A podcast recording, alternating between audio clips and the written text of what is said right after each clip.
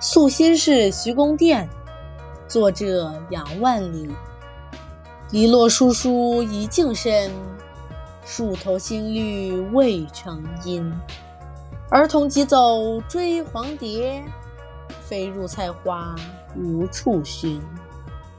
这首诗的译文为：篱笆稀稀落落，一条小路通向远方。新叶刚刚长出，还尚未形成的树荫。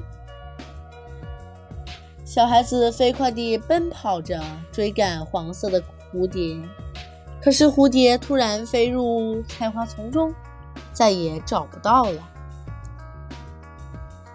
这首诗是描写农村春末夏初的风光，诗人把景物与人物融为一体，别有情趣。